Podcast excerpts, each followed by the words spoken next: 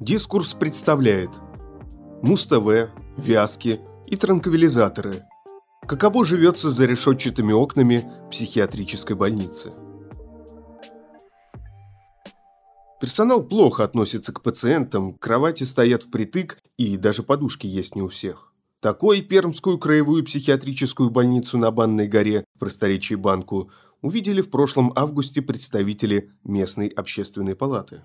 На стенах трещины и облупившаяся краска. В душевых – грибок ржавчина. Штат укомплектован наполовину, а пациентов в два раза больше, чем должно быть.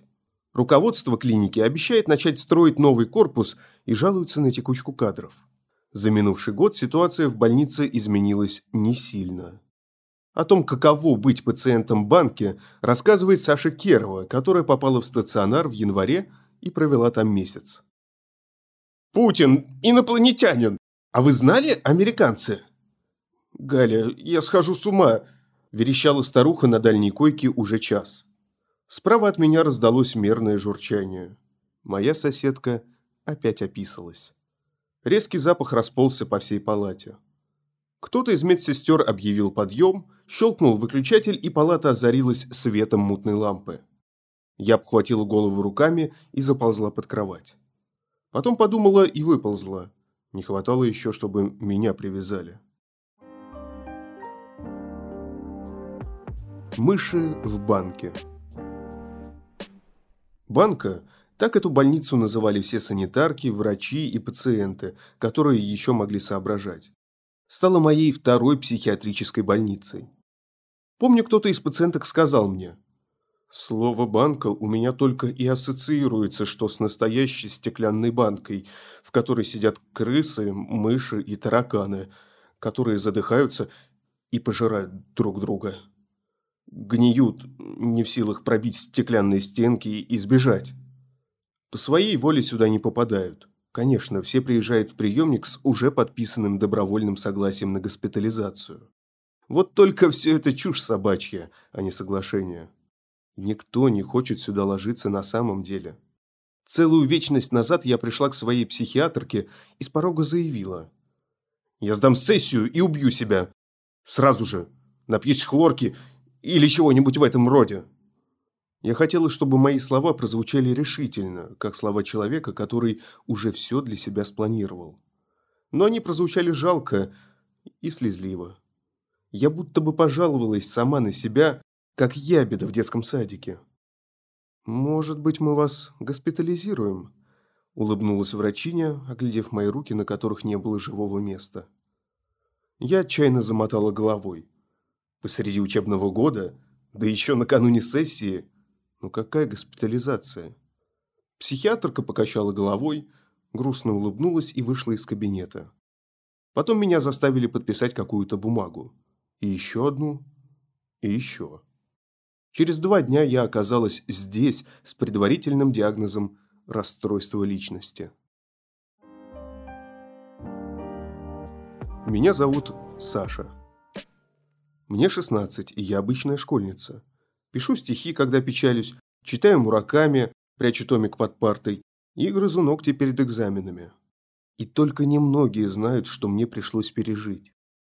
Сейчас рассказы из моих «дурок» годятся разве что для шуток в большой компании. Но когда я смеюсь вместе со всеми над очередной историей о Банной горе, в моем горле встает ком. Воспоминания оттуда до сих пор живы в моем сознании. У меня случился плохой период. Так это называют мои друзья. Мама говорит, что у меня просто снесло крышу, а учителя уверены, что я переучилась. Но, говоря откровенно, я никогда не была нормальной. То тонула в полном безразличии ко всему, то не могла справиться с бесконечной спиралью эмоций. Мое детство прошло в истериках, подростковый возраст окрасился в багряный из-за бесконечных ссадин на руках, а после экзаменов в девятом классе я впервые легла в психиатрическую больницу. Я больше не ношу футболки. Шрамы всегда притягивают взгляды прохожих. По понедельникам я ухожу из школы пораньше, но немногие знают, что я спешу на психотерапию.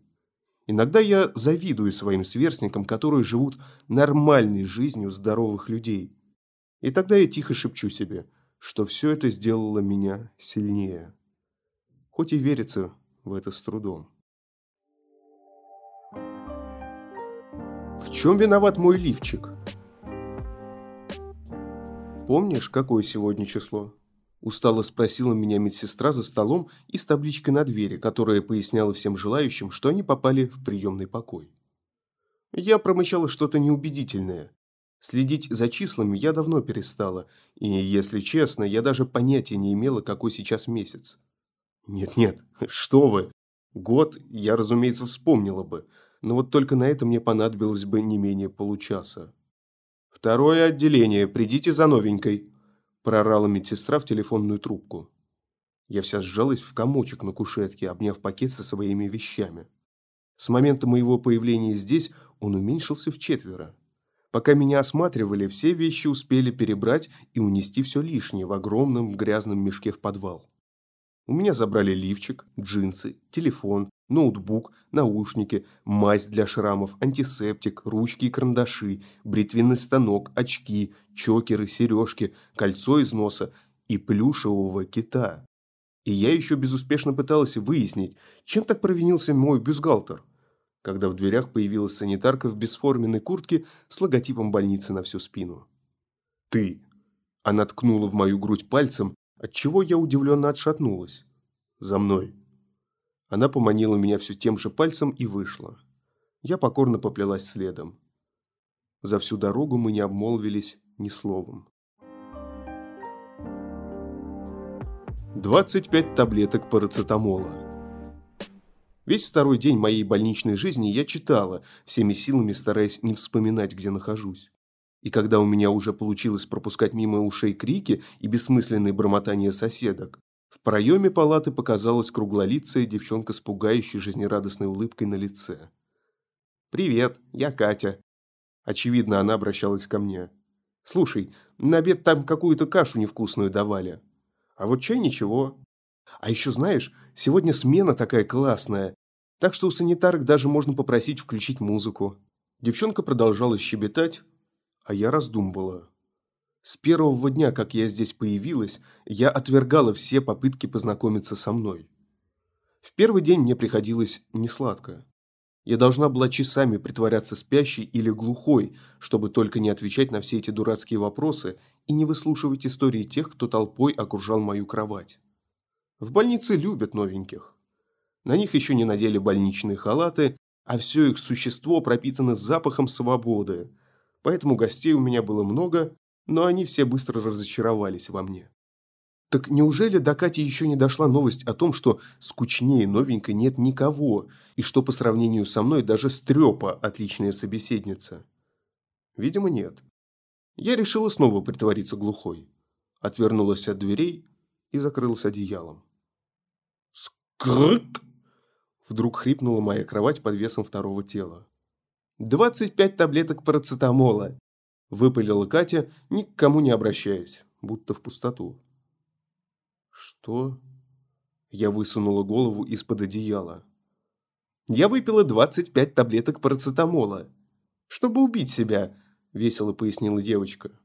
«Поэтому я здесь. А ты тоже суицидница?» Мне не хотелось рассказывать ей всю историю, поэтому я просто села на кровать, закатала рукава толстовки и приспустила штаны. Мы нервно улыбнулись друг другу.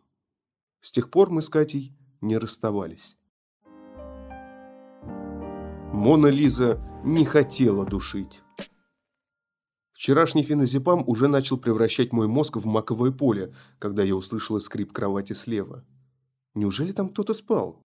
Как я могла этого не заметить за целую неделю, проведенную в банке? «Эй!» – прошептали у меня над ухом. Я еле разлепила глаза и, прищурившись, вгляделась в темноту. На меня неотрывно глядела с соседней кровати девушка невероятной красоты. Сошла с картин эпохи Возрождения, не иначе. Огромные коровьи глаза, широкие и густые брови, похожие на двух мохнатых гусениц. Прямо нос Моны Лизы, полные бедра, вздымающиеся под одеялом. «Хочешь прикол покажу?» Таинственным шепотом предложила она – и, не дожидаясь ответа, завопила на всю палату. «Радостева!» «О!» Из дальней кровати высунулась болезненно худая старушка и заулыбалась, сверкая добрыми глазами. «Слушай, а ты не знаешь, где мы находимся?» Вкратчиво поинтересовалась у нее моя Мона Лиза. «На проходе, конечно. Вот только куда плыву, не знаю», задумчиво протянула Радостева. «Кстати, девчонки, вы не знаете, когда придут кухарки?» Моя знакомая завистливо, как ребенок, расхохоталась. Сквозь смех она прошептала. Допилась. Это слово так часто здесь звучало. Его презрительно кидали санитарки и врачи вслед самым жалким из пациенток, тем, что с белочкой, тем, у которых уже отказали ноги от большого количества алкоголя, так что они могли передвигаться, держась только за стеночку. Девушка продолжала хохотать. Ее имя всплыло в голове неожиданно. Соня. Санитарки как-то обсуждали, что она здесь уже в семнадцатый раз, потому что дома отказывается принимать таблетки. «Сонь, а почему ты здесь?» – спросила я. «Крыш поехала от одиночества», – пожала плечами она, не переставая улыбаться.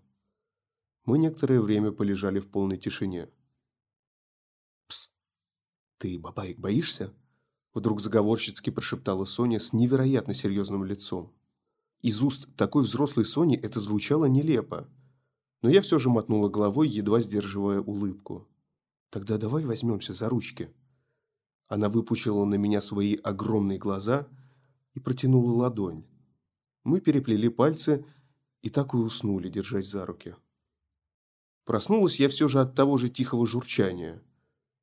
Как же мне это надоело. Я твердо решила. Расскажу медсестрам, что кто-то из старушек опять сходил под себя. Может, тогда мне не придется всю ночь вдыхать этот ядовитый запах. Я аккуратно распрямила свои пальцы, которые крепко сжимала рука Сони, и потянула ладонь на себя. «А?» Соня рывком села на кровати с совершенно безумными глазами и продолжала кричать. «Я не виновата. Это все она. Она. Я не хотела душить тебя. Прости». «Тише, тише». Ошарашенной такой реакцией я, как смогла, убаюкала ее и уложила обратно спать. Через пару минут она смирно сопела, вцепившись в подушку. Лицо Сони все еще было искривлено в гримасе ужаса. Должно быть, той ночью ей снились не очень приятные сны.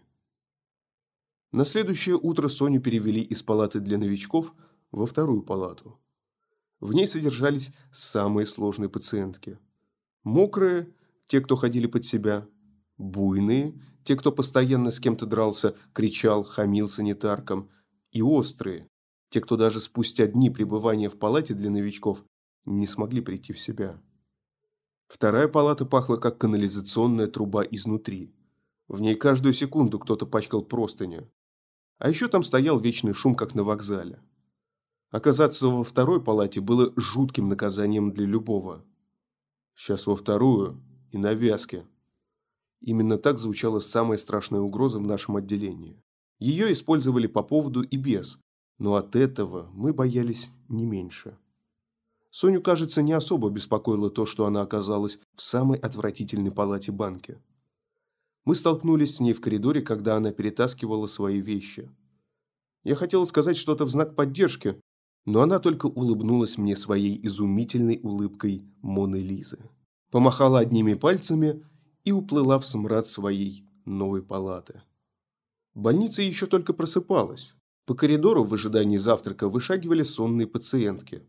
Кто-то оживленно спорил с голосами в своей голове. Кто-то дрался на кулаках с невидимым противником. В конце коридора девушка лет двадцати увлеченно танцевала под музыку, которую слышала она одна. А на скамейке старушка, та самая, что спала справа от меня и не контролировала свой мочевой пузырь, настойчиво пыталась покормить своего невидимого внука, остатками заплесневелого хлеба. Ее дрожащий голос разносился на весь коридор. «Мишенька, ну что же ты не ешь? Давай кусочек за бабулю». «Что? Ты хочешь, чтобы тебя покормила тетя?» Внезапно она обратила ко мне морщинистое лицо и с грустной улыбкой покачала головой. «Вот ведь проказник. Опять не хочет кушать. Говорит, что если его покормите вы, он съест пару кусочков. Старушка протянула мне голубой от плесени мякиш. «Хорошо, покормлю», – прошептала я, сглотнув комок, перекрывший мне дыхание, и взяла хлеб. Желудок тут же совершил кульбит, и я едва сдержала рвоту. «А вы идите, идите, отдохните. Давайте, бегом к себе в палату», – прокричала я ей вслед. Старушка уже покорно ковыляла по коридору в сторону палаты. Не своей. Ну и черт с ней. Ну и гадость. Как только старушка скрылась из виду, я выбросила хлеб в мусорку и много-много раз вытерла руки салфетками. На глаза наворачивались слезы, поэтому я в полном тумане дошла до конца коридора, забралась с ногами на подоконник и громко всхлипнула. Выдох, вдох. Выдох, вдох. Ничего, ты такая же, как и они. Вам всем здесь нужна помощь. Вы все одинаково больны. Трещинки – это лава. Часы показывали время второго ужина, но все санитарки ушли в приемник встречать буйную новенькую, оставив на посту необъятную медсестру, которой не было до нас никакого дела. Поэтому мы просто нарезали коридор шагами, считая плитки, а иногда принимались играть в трещинки «это лава», и на перегонки скакали по голубым квадратикам, балансируя на носках тапок. Пациентки хихикали и сонно расходились к стенам, когда мы проносились мимо них. «Девочки, фиксируйте ее!» Прорезал баночную тишь пронзительный визг самой сильной санитарки с дурацкими куцами-косичками. Пока новенькая старуха, источающая зловоние перегара и немытого тела, размахивала руками, как нелепая вонючая мельница, я села на лавочку и прислонила голову к стенке. «Представляешь, новенькая всем говорит, что беременна!» – воскликнула надо мной Катя. Я не слышала, как она подошла. «Пойдем, посмотришь?» – робко добавила Катя, присев рядом со мной. Я пожала плечами. Я не любила жалкие больничные развлечения, вроде наблюдения за бредящими новенькими. Но я любила Катю. Вдруг, внезапно для самой себя, я порывисто обняла ее. И тут же отстранилась. Объятия в коридоре отделения были запрещены, как и слезы. «Ты чего?» – смущенно рассмеялась подруга, поправляя измятую футболку. Я промолчала, не зная, как выразить все, что промелькнуло в моей голове. «Пойдем помоем голову», – выпалила я первое, что пришло на ум. Мытье головы в грязной маленькой раковине было нашим любимым ритуалом, который заставлял нас почувствовать себя живыми. Я не сомневалась, что это именно то, что сейчас нужно. Катя живо кивнула и проорала на весь коридор. «Соня, мы идем мыть голову, так что тащи свою задницу в умывалку». Сонные больные стали медленно оборачиваться, но где-то промелькнула серая молния. По коридору прошлепали больничные тапки – и рядом с нами выросла Соня. В руке у нее почему-то была коробка детских пазлов с изумительно уродливым котенком. Соня заметила мой взгляд, сунула коробочку в карман и пояснила. «Это нам развлечение на вечер. Внучка буфетчицы выкинула, а мыть голову!» торжествующе проверещала Катя, перебивая подругу. «Мыть голову!» – улыбнулись мы и пошагали в Сестринскую. Обычно, чтобы вымыть голову в банке, нужно было смириться и плыть по течению, ожидая пятничной бани, когда все отделение загоняет в огромную холодную душевую и окатывают водой с головы до ног. Голые, розовые, как кальмара, пациентки извивались в странном танце под струями кипятка, верещали странные песни, бредили. В общем-то, других вариантов не было. Баня была неизбежна, поэтому мы все подставляли лица под грязно-оранжевые струи, приплясывали на ледяной плитке и стыдливо опускали глаза, чтобы не разглядывать рыхлые ноги и бесконечные груди других. Но мы придумали себе развлечение. Притворяться, что унизительного банного дня не существует, и мыться, когда захотим. Мы мало задумывались о таких вещах на воле, но в этом и состоялось счастье. Завтракать тем, что найдешь в холодильнике, когда захочется. Или не завтракать совсем наслаждаться долгожданным душем в полном одиночестве. Самостоятельно выбирать место для прогулки. Те, кто лежал на банке, были лишены выбора. Мы делали то, что нам говорили. Или попадали на вязки. Соня, идущая впереди, резко остановилась напротив Сестринской. Она медлила, чтобы отложить разговор с санитарками. Это была наша нелюбимая часть ритуала. Мы бесшумно сыграли в Цуефа. Соня и Катя выбросили ножницы. Я выставила перед собой руку ладонью вниз. Бумага. «Можно шампуня?» Наверное, я возникла на пороге слишком внезапно, потому что обе санитарки подпрыгнули от неожиданности, услышав мой голос. Хотя, может быть, дело в темных кругах под моими глазами и развивающейся больничной ночнушке. «Опять мыться собралась?» «Не дам». «До пятницы не завшивеешь», – гоготнула санитарка. Я глотнула комок, подступивший к горлу. Ритуал находился на грани провала. И принялась отступать маленькими шажками, как вдруг уперлась во что-то мягкое. Соня. Спасает меня, как всегда. Она всегда побеждала санитарок. Это сдалась уже спустя две минуты. Ладно, забирайте свои шампуни. Но чтобы как мыши. Не хватало мне еще, чтобы все отделение вслед за вами решило устроить банный день в умывалке. Катя радостно взвизгнула, Соня заулыбалась. Я оторвалась от стены и робко растянула уголки рта. Мы подхватили флаконы, на которых были выведены наши номера. 16, 61, 62. И, наплевав на все правила, ринулись к белой двери возле порога. Первая. Победно вскинула руку Соня. Она опережала нас всякий раз, когда мы затевали эти гонки. Но они не становились от этого менее захватывающими. Это была еще одна важная часть нашего ритуала. Ведь что может быть более нормальным и человеческим, чем забеги по коридорам? Конечно, если во время бега не вспоминать, где находится этот коридор. Умывалка пустовала. В это время сюда мало кто забредал.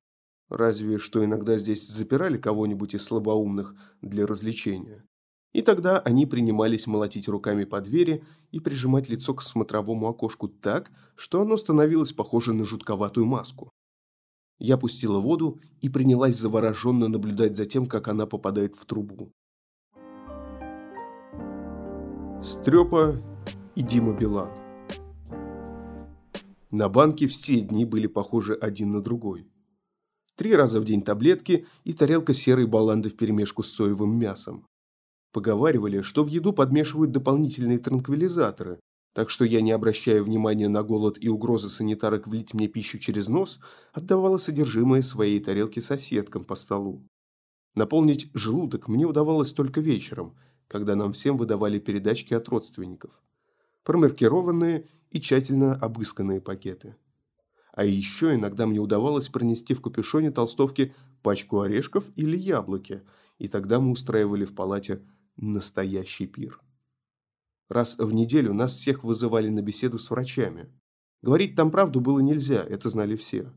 Ведь никто не хотел попасть во вторую палату. По средам и воскресеньям мы могли встречаться с родственниками в холодном и ужасном маленьком помещении под строгим надзором санитарок. По пятницам нас водили в душ, стригли нам ногти огромными ножницами и обыскивали наши вещи. Искали обычную еду, сигареты и колюще-режущие. По четвергам мы ходили на уроки психообразования.